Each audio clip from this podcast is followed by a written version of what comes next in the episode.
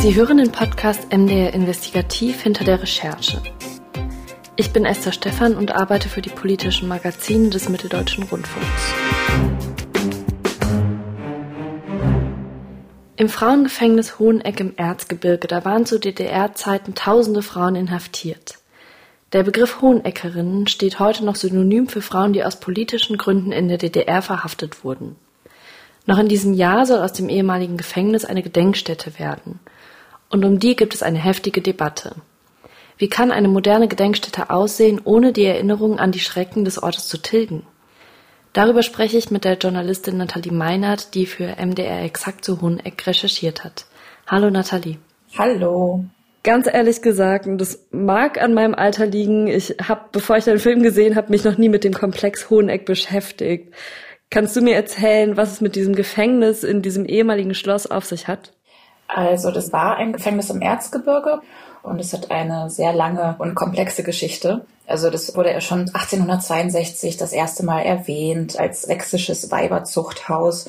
Dann war es im Ersten Weltkrieg ein Reservelazarett und ab 1933 haben dort die Nationalsozialisten Männer inhaftiert, unter anderem eben Widerstandskämpfer.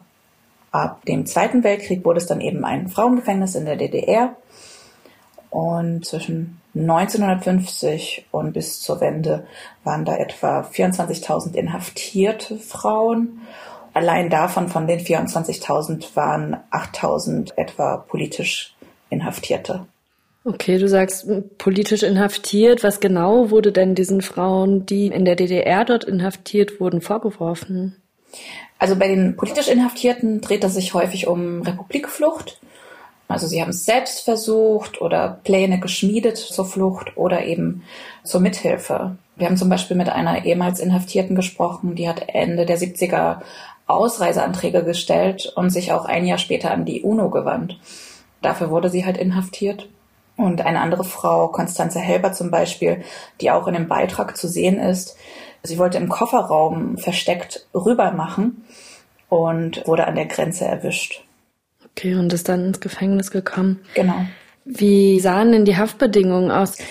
Also das ganze Leid zusammenzufassen, finde ich sehr schwierig. Ein Faktor ist natürlich die Kälte. Das Gebäude ist über 100 Jahre alt da lag die Durchschnittstemperatur im ganzen Jahr bei etwa 14 Grad. Im Winter war es natürlich bitterkalt dort und die Dächer waren nicht selten undicht. Es war also ständig kalt und feucht dort. Besonders in den ersten Jahrzehnten der DDR war das Gefängnis ständig überbelegt. Viele Frauen mussten sich kleine Zellen teilen. Und in dieser Zeit gab es in Hoheneck für die Inhaftierten auch nicht so viel zu essen und auch die Qualität des Essens war naja, eine Frau bezeichnet es uns gegenüber als etwas, was man eben auch Hunden gibt, also Hundefutter. Hinzu kam die Zwangsarbeit, die Zwangsarbeit im Akkord. Es war also ein Drei-Schichten-System. Und dann mussten die Frauen manchmal eben nachts oder ganz früh morgens, je nachdem, wie ihre Schicht war, aufstehen und dann stundenlang arbeiten. Was haben die da gearbeitet? Die haben unter anderem eben Bettwäsche und Strümpfe hergestellt für den Export in den Westen. Also die haben da ganz viele Waren für den Westen hergestellt. Also Kälte, Zwangsarbeit. Dann gab es natürlich auch harte Strafen bei den wirklich kleinsten Vergehen. Zum Beispiel eine Frau, Annemarie Krause, auch in dem Beitrag, hat uns erzählt, dass sie einen Schlüpfer sich gestrickt hat in den 50ern, weil sie keine Unterwäsche hatte. Und dafür halt wurde sie wochenlang in Isolationshaft daraufhin gesperrt, als der gefunden wurde. Und der letzte Punkt, den ich auch sehr wichtig finde, ist, in Hoheneck waren ja nicht nur politische Gefangene, das habe ich ja am Anfang gesagt. Dort waren auch zahlreiche Gewalttäterinnen, Mörderinnen und so weiter. Und das war in der DDR bekannt. In Hoheneck, da kommen die Mörderinnen hin. Man hat also die politisch Inhaftierten systematisch zusammengelegt in Zellen mit den Mörderinnen damit die politisch Gefangenen noch mehr Angst bekommen, eingeschüchtert werden und wenn sie irgendwann rauskommen sollten, halt Angst haben, da halt wieder herzukommen. Man muss aber auch dazu sagen, dass in den 80ern hat sich die Lage dann in Hoheneck etwas gebessert. Es gab mehr und besseres Essen und die Zellen waren nicht mehr so überfüllt. Das lag daran, weil es mehrere Besichtigungen von UN-Kommissionen in Hoheneck gab und da hat sich die Lage einfach verbessert. Ich habe vorhin in der Anmoderation gesagt, dass Hoheneckerin heute so für politisch Inhaftierte steht. Du hast aber gesagt, dass auch in der DDR bekannt war, dass in Hoheneck auch Mörderinnen zum Beispiel inhaftiert waren. Heißt das, dass diejenigen, die in Hoheneck waren, dann auch in der DDR stigmatisiert waren? Mhm. Oder war das einfach gar nicht so diskutiert? Das weiß ich leider nicht genau. Ich weiß einfach, es gab diesen Ruf, da kommen eben Mörderinnen hin, weil Hoheneck einfach auch das größte Frauengefängnis in der DDR war. Und dementsprechend gab es da natürlich ein großes Sammelsurium an unterschiedlichen Inhaftierten. Du hast eben schon von Annemarie Krause gesprochen, die sich den Schlüpfer gestrickt hat. Du und Tim Schulz, ihr habt zusammen diesen Film gemacht, ihr habt Annemarie Krause getroffen. Warum genau war die inhaftiert?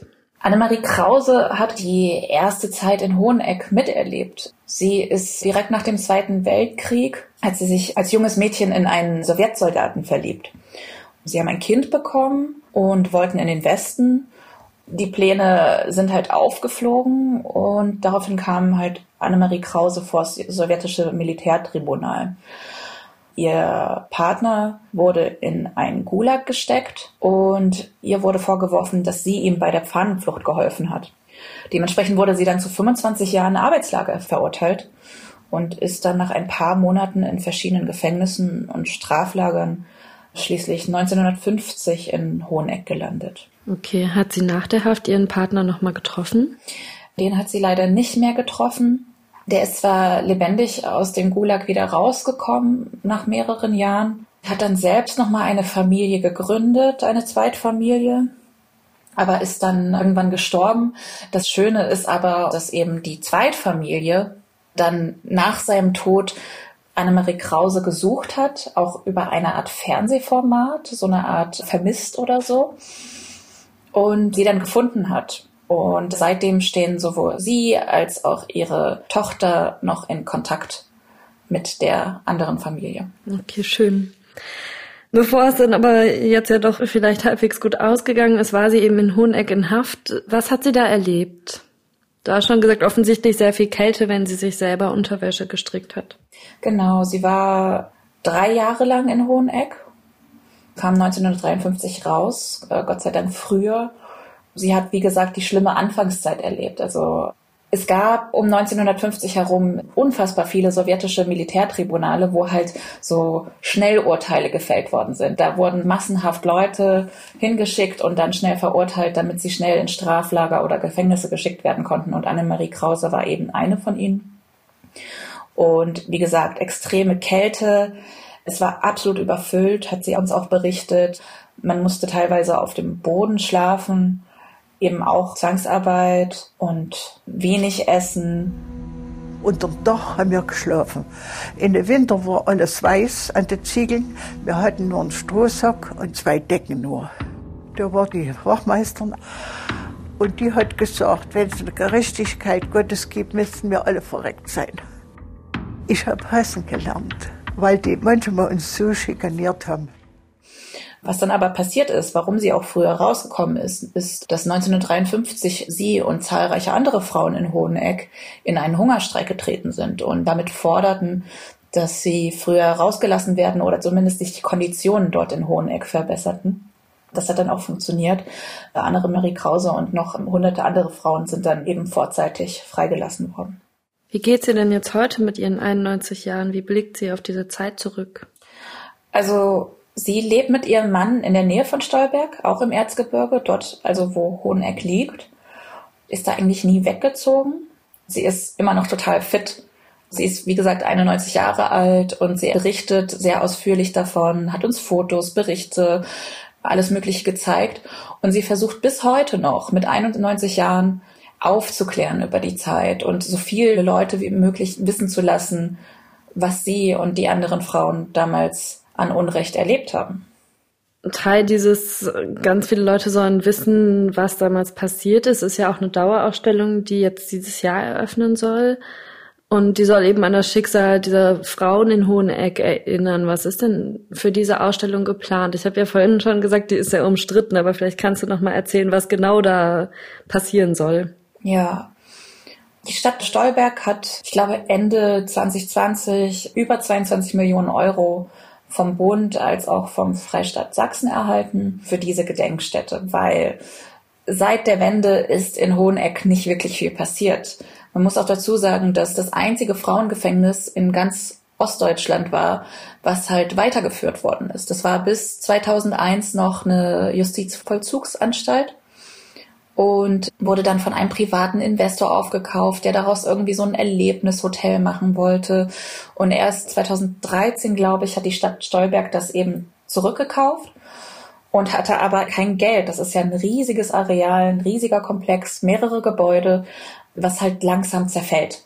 Das alles aufrecht zu erhalten und daraus was zu machen, ist halt unfassbar teuer. Und deswegen hat die Stadt jetzt erstmal 22 Millionen erhalten für die Gedenkstätte ein Teil von Hoheneck wird deswegen aktuell saniert, unter anderem auch, damit dort endlich eine Dauerausstellung entstehen kann, so wie du gesagt hast. Und eigentlich ist die Eröffnung bis Ende dieses Jahres geplant. Ob das klappt, wissen wir nicht. Aber als wir dort waren, wurde dort jedenfalls fleißig gearbeitet. Ja, das liegt ja auch daran, dass da auch so Freizeitelemente mit eingebaut werden sollen. Ne? Zum Beispiel eine Kletterwand und eine Schaukel, habe ich da gesehen, sind da geplant. Genau. Okay. Jetzt findet der Oberbürgermeister von Stolberg, Marcel Schmidt von der Freien Wählerunion, dass Gedenken und Freizeit sich eigentlich gar nicht widerspricht. Der Rahmen ist eigentlich das geworden, dass es die Kontrapunkte zu dem sind, was in den letzten 70 Jahren vor der Wende stattgefunden hat, nämlich das, was den Frauen weggenommen worden ist da oben, vor allem den politisch Inhaftierten, dass wir das wieder hinbringen wollen. Kinder, Kinderlachen, Kultur, Geschichtsbewusstsein, Sport, etwas zu essen, alle die Dinge, die man ihnen dort versucht hat wegzunehmen und ihr Leben kaputt zu machen. Ja, in der Ausstellung, du hast ja vorhin gesagt, sie ist sehr umstritten, gibt es halt viel Kritik. Und wenn ich das zusammenfassen würde, würde ich einfach sagen, es gibt einfach Bedenken, ob dem, was in Hoheneck in der DDR passiert ist, würdevoll gedacht wird mit dieser Dauerausstellung, mit dieser Gedenkstätte, die jetzt entstehen soll. Also die Stadt will mit der Ausstellung sehr viele junge Menschen ansprechen, damit eben, so hat der Bürgermeister uns das so in etwa erklärt, damit diese halt auch etwas von der Geschichte erfahren, weil junge Menschen das natürlich nicht miterlebt haben. Ne? Und in einem Vorkonzept, ähm, das wir gesehen haben, da wird angezeigt, okay, es gibt Schaukeln in dieser Dauerausstellung. Es ist eher so ein buntes Vorkonzept. Und unabhängig davon wird auf dem Gelände, das ja, wie gesagt, riesig ist, noch das Geld investiert in andere Dinge. Also es soll zum Beispiel eine Kletterwand an einem Gebäude angebracht werden. Ein Gesundheitszentrum in einem anderen Gebäude soll entstehen mit einem Schwimmbecken, Therapiebecken oder sowas in der Art. Ein Kinder- und Jugendtheater gibt es bereits dort auf dem Gelände und das wird gerade auch saniert. Also die Dauerausstellung entsteht, aber auch andere Sachen auf dem Gelände werden zusätzlich noch gebaut, saniert und so weiter und so fort, die eben nicht so viel noch mit der Dauerausstellung zu tun haben. Und die Frage ist da eben von den Kritikern oder Kritikerinnen, wie viel noch übrig bleibt von dem Gefängnis, von dem Schrecken, was dort alles passiert ist. Einerseits kommt die Kritik von Mitgliedern eines ehemaligen Fachbeirats, der wurde extra gebildet zur Beratung für die Stadt Stolberg. Da drin waren HistorikerInnen und Opfer. Und der hat sich dann aufgelöst im November vergangenen Jahres, weil es so viel Streit, Misskommunikation mit dem Fachbeirat und dem Bürgermeister gegeben haben soll. Der Fachbeirat und darunter ist auch Nancy Ares, mit der haben wir gesprochen, die ist auch in dem Beitrag zu sehen. Nancy Ares ist die sächsische Landesbeauftragte für die Aufarbeitung der SED-Diktatur und die hat dem Bürgermeister und der Stadt vorgeworfen, dass wenig gute Kommunikation geherrscht hat. Und die Kritik des Fachbeirates an den Ideen des Bürgermeisters soll vom Bürgermeister ignoriert worden sein. Lass uns mal hören, was Nancy Ares euch dazu erzählt hat. Ich habe manchmal den Eindruck, dass nicht mit der nötigen Würde mit dem Ort umgegangen wird. Es ist, glaube ich, bis heute diese Kletterwand, die da irgendwo auf dem Areal entstehen sollte, noch nicht aus den Projekten getilgt. Hoheneck war ja nicht nur eine Haftanstalt in der sowjetischen Besatzungszone oder DDR, es war ja in der Weimarer Republik ein Gefängnis, es war auch im Nationalsozialismus ein Verfolgungsort. Ich finde, dem kann man nicht gerecht werden wenn dort irgendwie Jugendliche drin rumschaukeln oder Sportler draußen an der Wand klettern. Wie gesagt, es gibt zwar ein Vorkonzept, aber die Stadt sagt mittlerweile, dass es wohl aktuellere Pläne gibt. Die will sie aber nicht wirklich komplett rausrücken. So zumindest sagen es die Involvierten, also die Kritikerseite. Wir haben es auch nicht gesehen, obwohl wir darum gebeten haben. Andererseits kommt natürlich die Kritik auch von den Frauen selbst, also von den ehemals politisch Inhaftierten, die dann noch so involviert sind. Und sie sagen eben, es herrscht keine Transparenz, es herrscht wenig Mitspracherecht eine sagte uns zum Beispiel im Gespräch, dass sie das alles pietätlos finde und das ist wie Backpfeifen seien, die erneut auf sie einhageln würden. Wie stehst du denn dazu? Weil ich habe diesen Film gesehen und habe mir so gedacht, dass es ja vielleicht aber auch gut sein kann, um eben Menschen erstmal nach Hoheneck zu bringen, die vielleicht zum Beispiel alleine für die Ausstellung gar nicht anreisen würden oder so und die dann vielleicht auch zufällig über diese Ausstellung stolpern. Das kann ja dann auch passieren. Wie siehst du diesen Konflikt, mal abgesehen von diesen Transparenzvorwürfen? Also ich persönlich finde das wahnsinnig schwierig. Ich bin ja keine Expertin und ich maße mir da echt nicht an, da ein Urteil zu fällen, weil ich auch, obwohl wir uns da sehr stark eingearbeitet haben, immer noch das Gefühl habe, dass das alles noch komplexer ist und dass es da noch mehr Seiten gibt. Aber ich denke, dass alle Seiten mehr miteinander kommunizieren sollten. Das wäre wahrscheinlich der Idealfall, damit einfach transparente Kompromisse gefunden werden, wo halt alle zufrieden sind. Und ich glaube, dass Menschen so oder so nach Hoheneck kommen werden und eben nicht, um richtig was zu erleben, sondern wie gesagt, es war das größte Frauengefängnis der DDR. Natürlich werden da Menschen hinkommen und auch Schulklassen und jüngere Menschen um da etwas über die Geschichte zu lernen. Hoheneck ist ja nicht der einzige Ort, an dem politische Gefangene festgehalten worden sind in der DDR. Da ist ja zum Beispiel auch die Gedenkstätte Berlin-Hohenschönhausen sehr bekannt.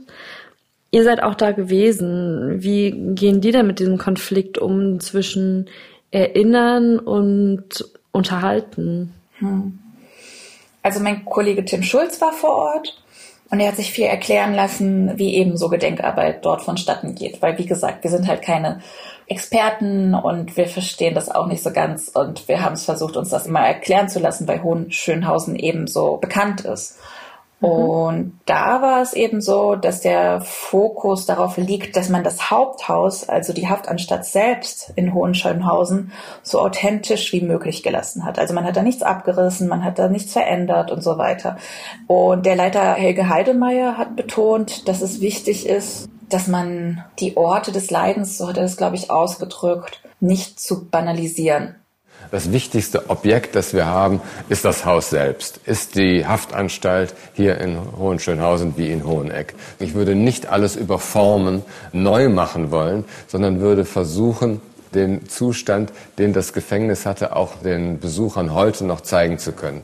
Genau, er sagt aber auch, dass man sich eben diesen Diskussionen um das Erbe eines solchen Ortes auch stellen müsse. Wie kann denn das gelingen? Also, weil der Fachbeirat in Hoheneck, der ist ja jetzt erstmal raus. Genau. Es gibt auch aktuell meines Wissens nach keinen neuen Fachbeirat. Die Stadt ist erstmal wieder alleine da mit dem Interimsleiter von Hoheneck, der dort eingestellt worden ist. Also Helge Heidemeyer von Hohenschönhausen, der hat moderne Konzepte ja nicht ausgeschlagen. Also der Bürgermeister von Stolberg wünscht sich junge neue Konzepte, damit junge Leute angezogen werden. Und Heidemeyer in Hohenschönhausen hat dies nicht ausgeschlagen. Das ist möglich, hat er gesagt. Aber er hat eben auch gesagt, dass die Transparenz bei der Errichtung einer Gedenkstätte das A und O ist. Also wie gesagt, er hat betont, viel Kommunikation nach außen, besonders natürlich mit den ehemaligen Inhaftierten, das ist klar. Es geht hier eben auch um öffentliche Gelder. Wie gesagt, Stolberg hat über 22 Millionen Euro bekommen von Bund, vom Freistaat. Und da wäre es halt wahrscheinlich angebracht, irgendwie ein bisschen transparenter damit umzugehen, was passiert denn gerade mit dem Geld? Wo stecken wir das rein? Natürlich, es gibt ein Vorkonzept und es gab auch Sitzungen, aber trotzdem haben sich eben KritikerInnen über die fehlende weitere Transparenz beschwert. Und weil Hoheneck eben so riesig ist und Stolberg so klein, ist es eben eine Mammutaufgabe, das alles zu wuppen. Und die ist vielleicht für so eine kleine Kommune alleine nicht zu stemmen. Das heißt, es muss dann noch darüber hinausgehen. Ja, vielleicht. Wie gesagt, es könnte sein. Kritikerinnen sagen das. Ich, äh, ja. Wie geht's denn jetzt weiter in Hoheneck? Wie sind da die Pläne? Die Dauerausstellung soll eigentlich Ende diesen Jahres stehen. Ob das zeitlich klappen wird, bezweifeln viele. Wie das aktuelle Konzept für die Ausstellung genau aussieht, das will die Stadt auch, wie gesagt, nicht wirklich sagen oder preisgeben. Zumindest auch uns gegenüber nicht. Deswegen können wir alle gespannt sein. Ich bin auch gespannt darauf, wie die Finanzierung für den Betrieb und die zukünftigen Mitarbeiter aussehen wird, wenn die Ausstellung erstmal stehen wird. Nathalie Meiner, danke, dass du dir die Zeit genommen hast. Sehr gerne. Das war der Podcast MDR Investigativ hinter der Recherche. Der Film Umstrittene Pläne für die Gedenkstätte Hoheneck lief am 16. Februar bei Exakt und Sie finden ihn noch immer in der ARD Mediathek und auf der Website des MDR. Unter dem Titel Der Hoheneck-Komplex hat der MDR im vergangenen Jahr außerdem eine interaktive Dokumentation produziert. Die finden Sie unter mdr.de slash static apps slash Hoheneck. Ich verlinke sie aber auch im Artikel zu diesem Podcast. In zwei Wochen hören Sie an dieser Stelle wieder meine Kollegin Cecilia Kloppmann. Bis dahin machen Sie es gut und bleiben Sie gesund.